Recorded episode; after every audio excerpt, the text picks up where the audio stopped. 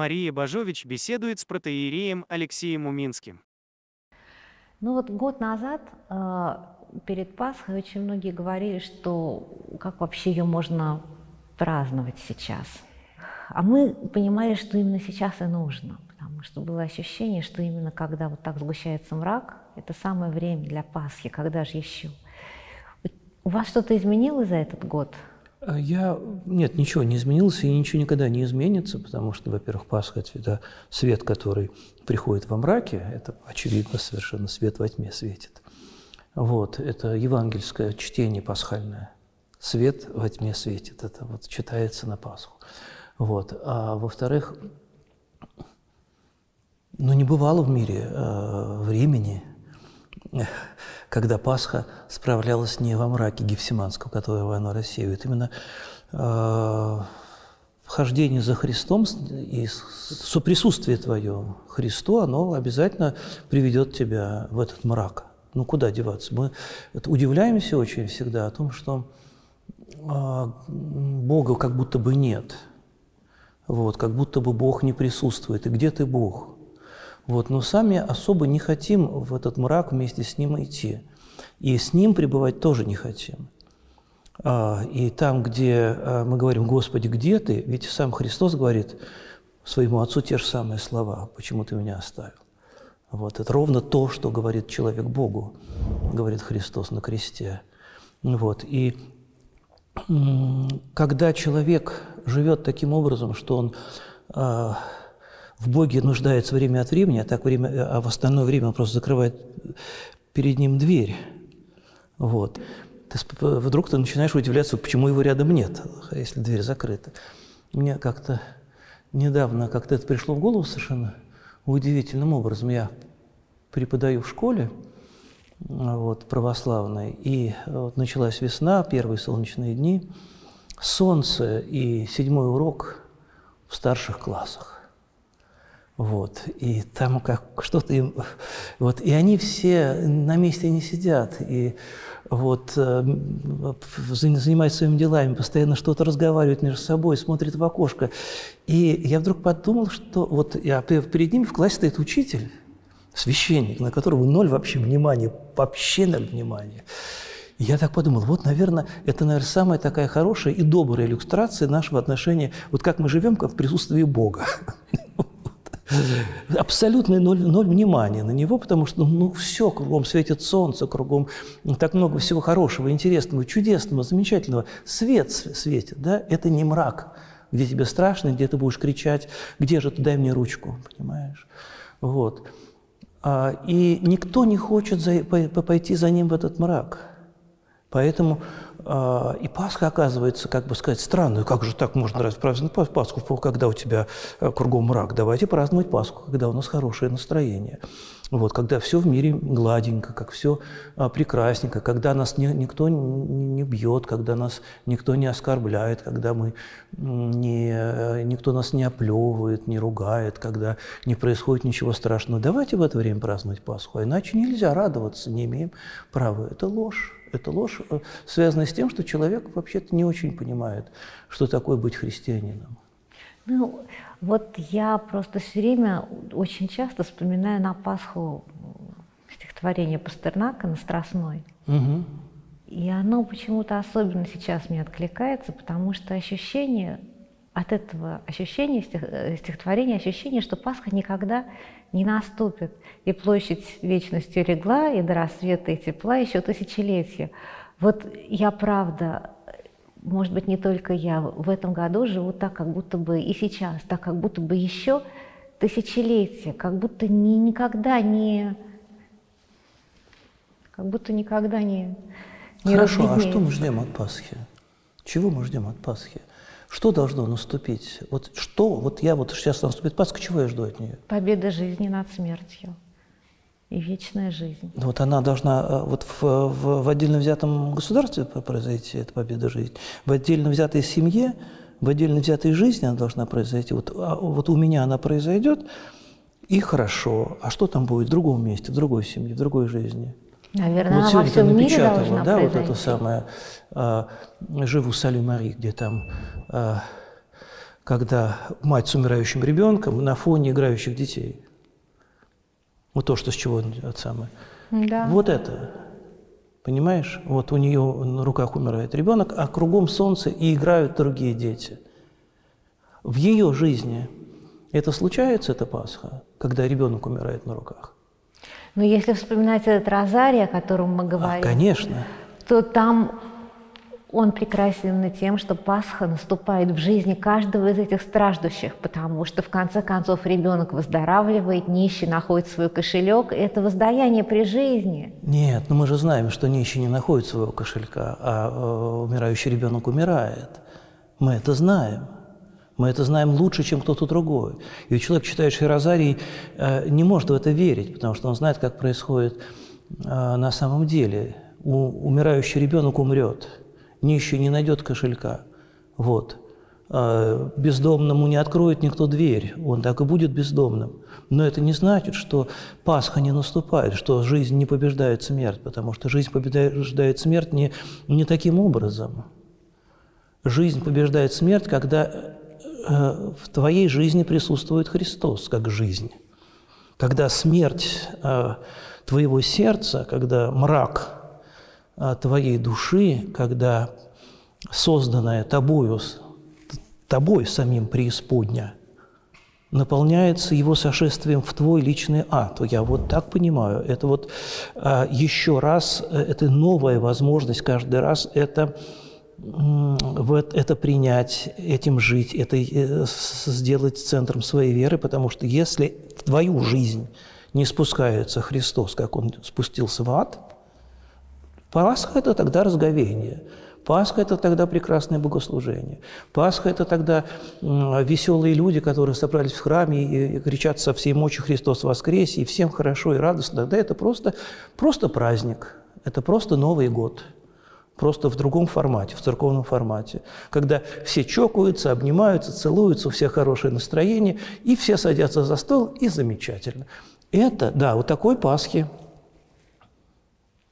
ну, такой Пасхи люди не могут, наверное, встретить, если у них, как бы сказать, что-то не ладится. Но если ты, в твоей жизни не случается вот э, этого, этой встречи в твоем аду со Христом, то какая может быть Пасха вообще? Отец Алексей, но ведь получается тогда из этих слов, что Пасха – это вообще совершенно некоторое индивидуальное состояние. И индивидуальное состояние тоже, потому что это касается как твоя лич, твой личный опыт жизни во Христе с одной стороны, но как и а, жизнь мира в том числе, которая с одной стороны вот э, это мир, который лежит возле, и это тьма, которая э, постоянно на этот мир надвигается, и смерть, которая пожирает этот мир метр за метром, вот, и ты все равно знаешь, что Христос, потому что есть твой опыт, поскольку, поскольку ты знаешь, что это случилось с тобой, то тогда и мир, ты смотришь на мир по-другому, тогда ты понимаешь, что и любой в этом мире не обойден, то есть это значит, что для каждого – и для миров, всего мира в том числе, и для любого человека, и который еще этого не понял, и который это поймет, и который к этому придет. Вот в чем, в чем дело. Это, мир по-другому начинает пониматься тобой. А действие Божие в этом мире начинает видеться там, где, кажется, кажется, э, ничего такого быть не может. Вот. Нет, конечно. А если нет этого личного опыта, тогда только книжки и фильмы. Тогда это только вот стихотворение Пастернака, больше ничего. Просто пугает эта противопоставленность. Вот сейчас, особенно сейчас, это противопоставленность индивидуального опыта и массе, потому что ты все время оказываешься в ситуации, когда твой гражданский долг, например, входит вот в противоречие с твоей христианской совестью. И, и, и куда вот тут вот двигаться? Так, так же бывает. И что? Вот что здесь? Э, и то страшно, и другое страшно. Не знаю. Не знаю. Я вот в последнее время как-то у меня вот это э, сидит эта мысль в голове о том, что мы настолько привыкли коллективно переживать, настолько привыкли коллективно думать, коллективно страдать, коллективно радоваться. Вот, даже церковно-коллективно мы должны Пасху переживать, как бы сказать, вот как э, коллективное богослужение, как богослужение, понимаете. В этом есть очень много такой настоящей человеческой правды, потому что э, церковь, так сказать, через, проводит нас через Великий пост, через какие-то удивительные э, литургии прежде освященные, через э, чтения пророческие, через Страстную неделю. И все это наполняется таким вот общим переживанием. А, очень похоже на то, как ты вот где-то на концерте слушаешь какую-то великую музыку в исполнении великого музыканта. Вот, и у тебя и, и, и весь зал захвачен вот этим единым переживанием, этой небесной красотой, и кончается концерт.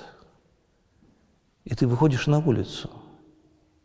И какой-то остаточек вот этого всего ты какое-то время несешь с собой, а потом наступает новый день.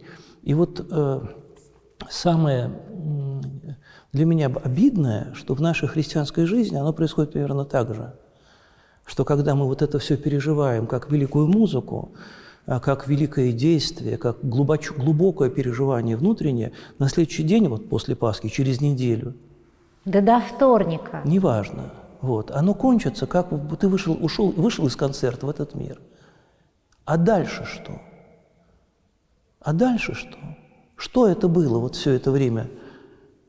Что-то произошло или не произошло? И вот это меня все время как-то все эти годы думают, вот это, вот это что было?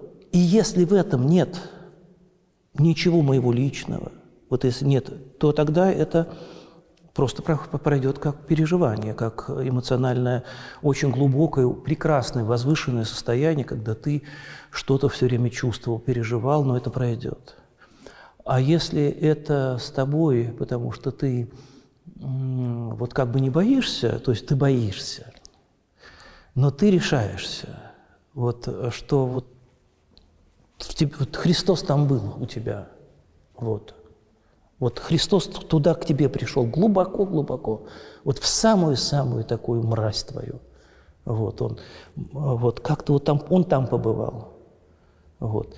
И все равно страшно дальше жить, и все равно ужасно на все это смотреть, но все равно есть что-то такое, что ты вот с, с этим уже не расстанешься никогда. Вот пройдет эта Пасха, пройдет все остальное, а это все равно в тебе будет. Это не имеет значения, какое время года. Пасха – это просто внешнее переживание снова того и того, что с тобой уже случилось. Вот что такое Пасха тогда для тебя. Это ты снова как бы вот имеешь такую потрясающую возможность пережить то, что с тобой уже случилось, а не просто на концерт сходить. Вот, вот тогда что это. Тогда, конечно, Пасха переживается и в тюрьме, и в ГУЛАГе, и на рудниках, и горьких работах, и где угодно Пасха переживается. И переживается именно как Пасха, как присутствие Христа в твоем мраке. И все. И она может случиться в любой момент, в любое время, в любом городе. Строго говоря, получается, что храм как храм – это хорошо, но это не обязательно для Пасхи. То есть ты можешь и сам предстоять один. Ну, я думаю, что в жизни христиан за эти тысячелетия было огромное количество э, эпизодов, когда они радостно встречали Пасху вне всякого храма вот, в самых неожиданных местах, в самых жутких местах, в очереве Китове, грубо говоря. Ну, вот это то, что сейчас происходит со многими, потому что многие оказались лишены храма, многие оказались выкинуты из своих храмов. Да. Кто-то оказался просто в изгнании и вдали вообще от э, церкви, в других странах, в других совершенно среди иноверцев. Вот. Но и что им делать? Вот, видимо, такое. Это зависит от того, что они хотят делать. Если они хотят э, Пасху э, с яйцами осветить, это будет проблемой. Не всегда найдешь возможность это сделать. Но даже Такие эту, есть проблемы. Да? И эту можно сделать, потому что ковид нас научил обходиться без священника в этот момент и самим освещать ключи Пасхи. Даже эту проблему можно разрешить. Вот. А переживание э, Христового воскресения, по-моему, и быть со Христом, ну, праздновать Пасху невозможно, э, как бы сказать, ну, не, нельзя этого лишиться, если ты к этому стремишься. Нельзя этого лишиться. Вот. Хоть в лесу, я не знаю, как на улице можно встретить Пасху. Вот. А, на самом деле сейчас для меня и для многих, я думаю, важный вопрос о против, противостоянии некоторой христианской индивидуальности и массы, и толпы, потому что действительно происходит все время вот этот разрез, расхождение между тем, как, как нужно и как с твоей точки зрения должно. У многих происходят вот эти ножницы. И вообще, в принципе, христианин должен быть патриотом, если вдруг он чувствует, что ему где-то не по пути в чем-то. Христианин не должен никому ничего, кроме Христа. Вот. Патриотизм – это вещь абсолютно земная, вот. Э, известная обществу еще даже до античному, потому что своя пещера и свой ареал обитания, вот, своя малая родина, и все такое всегда охранялось, и на эту территорию всегда было запрещено другому заходить. Вот. И поэтому патриотизм – это такое, как бы сказать, э, ну, такое очень древнее, такое очень земное понятие, которому все время, которое все время сакрализуется, которое все время, э, которому все время придается значение святости. Вот, причем это вот э, Э, сакрализация э, Родины, оно, это совершенно античное уже понятие, потому что это уже то, э, за что должны отвечать боги и за что приносится жертва. Это понятно все. И для людей это обычное, нормальное, человеческое Э, чувство э, очага, дома, семьи, э, места, где ты вырос, твоего языка, твоей культуры, твоей общности, национальной в том числе и так далее и тому подобное. Ничего в этом нет такого, что являлось бы христианским само по себе. И поэтому в заповедях, которые Господь нам оставляет, нет ни одной заповеди о любви к родине потому что это вещь, которая не имеет отношения к спасению души. Она настолько обычная, она настолько естественная, что она присутствует сама по себе. Поэтому здесь не надо ничего такого делать, чтобы эту родину как-то сказать... Специально как-то любить. Как-то специально любить. Да, она сама по себе, вот, она любится потому, что она вот тебя окружает, это место знакомая тебе с детства и э, давшая тебе вот возможность э, встать на ноги и самореализовываться.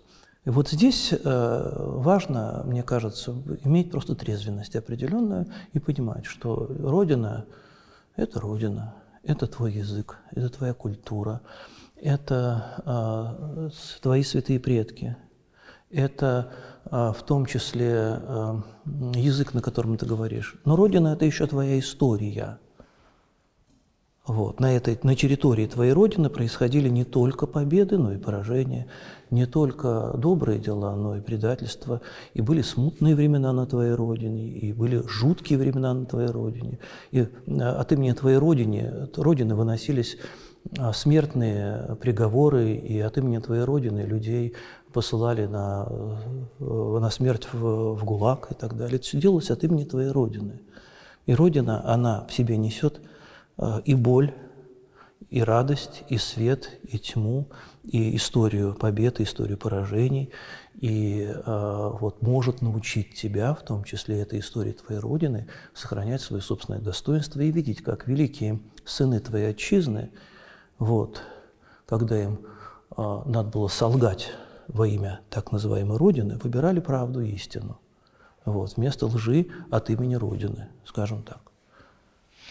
Ну, а как понимать э, тогда Динари Кесарю? Ведь это как бы ты таким образом немножечко, что ли, откупаешься от этих властей. Да, вот Динарий, откуп... еще Динарий. Ты всегда откупаешься от власти. Ну, дело в том, что если ты э, понимаешь, что всякая власть э, похожа на руки продобрее, скажем так, смягчим цитату, вот, а, то понятно, что к этой власти, с этим миром державным, можно быть связанным только совершенно, так сказать, маленькими ниточками. Вот, а, вот я тебе даю только то, что а, действительно должен. Вот сердце свое, мысли свои, душу свою я тебе не отдам, потому что это власть, которая поставлена здесь с тем, чтобы эта власть вот действовала от, так, как она может. Но никогда, ни при каких обстоятельствах власть не действует идеально. Я все время вспоминаю э, слова 33-го псалма «Близ Господь сокрушенных сердцем, смиренное духом спасет». И вот эта сокрушенность сердца, она очень ощущалась на прошлую Пасху, и почему-то мне кажется, может быть, я ошибаюсь, что она меньше ощущается на эту Пасху. У кого? Что мы, я сейчас про себя говорю, вот скажу только про себя, что э, за этот год мы привыкли э, как будто дышать под водой и привыкли к какому-то ну, мы живем и продолжаем жить, несмотря на то, что в какой-то момент показалось, что жизнь невозможна, мы продолжаем жить, мы продолжаем дышать, мы продолжаем радоваться, чего уж греха таить. И, в общем, у нас есть свои маленькие радости. Эта сокрушенность сердца куда-то уходит. Как ее себе возвращать и надо ли? Ну, сокрушенность сердцем, все-таки а, это такое понятие всегда очень, конечно, интимное, а, связанное с переживанием, прежде всего, самого себя.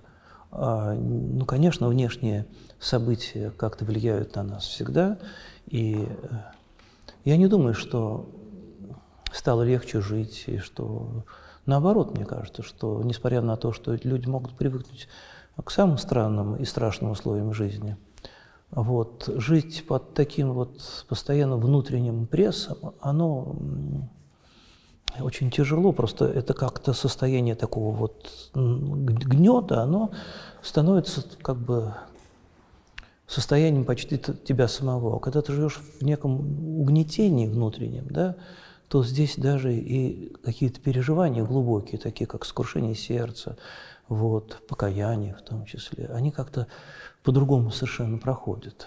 Они тоже все под гнетом. Вот. Потому что когда ты сокрушаешься сердцем по-настоящему, в этот же самый момент ты и свободен. В этот же самый момент ты ощущаешь свободу. Твое сокрушение сразу дает тебе выход какой-то. А когда ты все время под гнетом, ты же как живешь в каком-то безвыходности определенной. Поэтому и переживания вот эти, они все такие, как бы выхода нет. Как странно, то есть сокрушенность сердца – это не гнет внешних обстоятельств, нет, что конечно. не отсюда возникает, нет, а совсем из чего-то другого. Нет, нет, нет, конечно. Сокрушенность сердцем – это а, вот, а, ну как сказать, когда что-то рушится в тебе, вот какая-то такая преграда, вот, которая между тобой и Богом, вот она взяла и разрушилась, сокрушилась. И ты переживаешь это, конечно, вот, и с другой стороны, ты, как бы сказать, вот и радуешься одновременно тому. Этому, вот это То есть сокрушенность сердца – это сокрушенность преграды, которая тебя отделяет от Бога, твое сердце. Я всегда так получается? Так, всегда думал так, да. Для меня всегда это было такое переживание. Понятно. Я сейчас поняла, что для меня это скорее было какое-то уныние от невозможности достижения Бога, от Его отсутствия, что вот это сокрушенность сердцем. Нет, это оказывается сокрушенность сердцем – это разрушенная преграда, которая тебя отделяет от Бога. Ну, потому что близ Господь с сокрушенным сердцем. Что логично. Ну вот. Я вот знаю, что мы оба любим поэта Пригова Дмитрия Александровича. Я часто вспоминаю его слова о том, что он же писал очень много стихов, у него огромный корпус поэтического наследия. И он говорил, что все время чувствует рядом с собой некоторое такое жерло дыхание пропасти, в которую он должен забрасывать, забрасывать, забрасывать все новые стихи, и не так даже важны их качества, а важно, что он их тогда бросает вместо себя. И таким образом, что ли, откупается от этой бездны. Вот что мы можем бросить в бездну? Как мы можем, как, как мы можем ее от себя отодвинуть? От нее не надо откупаться просто. Вот дело в том, что эта бездна может заставить подумать, на что мы ей чем-то обязаны, что мы как-то с ней в каком-то торгу. Вот. Она нас пугает, а для того, чтобы этот страх победить, нам надо как-то вот от нее откупиться вот на какое-то время, чтобы она а, свой рот закрыла, как это самое. Вот. э, я не думаю, что нам надо откупаться от нее или как-то нам ее надо задабривать, эту бездну, заговаривать ее. Вот. Плюнуть надо на нее и все. Очень страшно. Не знаю, да, но мне кажется, что главное, что вот так, как бы сказать, сказать, вот это сам, как вот мы говорим ну, при, при отречении, иду не и плюни. Что-что-что? Ну, при отречении от сатаны. Иду не и плюни Иду на не него. плюнь, вот да. дунуть и плюнуть. Вот на только так. написано, да. А что помогает вот лично вам выживать и радоваться, и как-то чувствовать себя немножко... Мне кажется, что помогает, на самом деле, мерный шаг. Но когда ты э, понимаешь, что, несмотря ни на что, надо идти. Вот. А, а когда, а, а варианта два. Один вариант спрятаться, а второй убежать. Вот. И вот когда ты не прячешься и не убегаешь, то тогда ты выбираешь мерный шаг.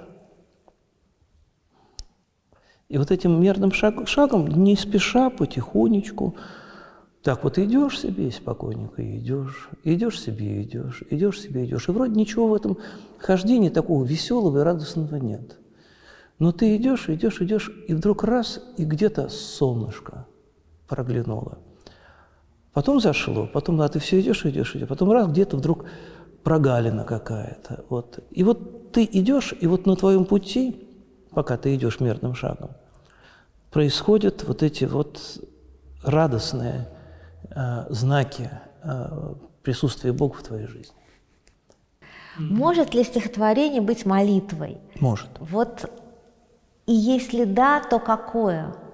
Любое.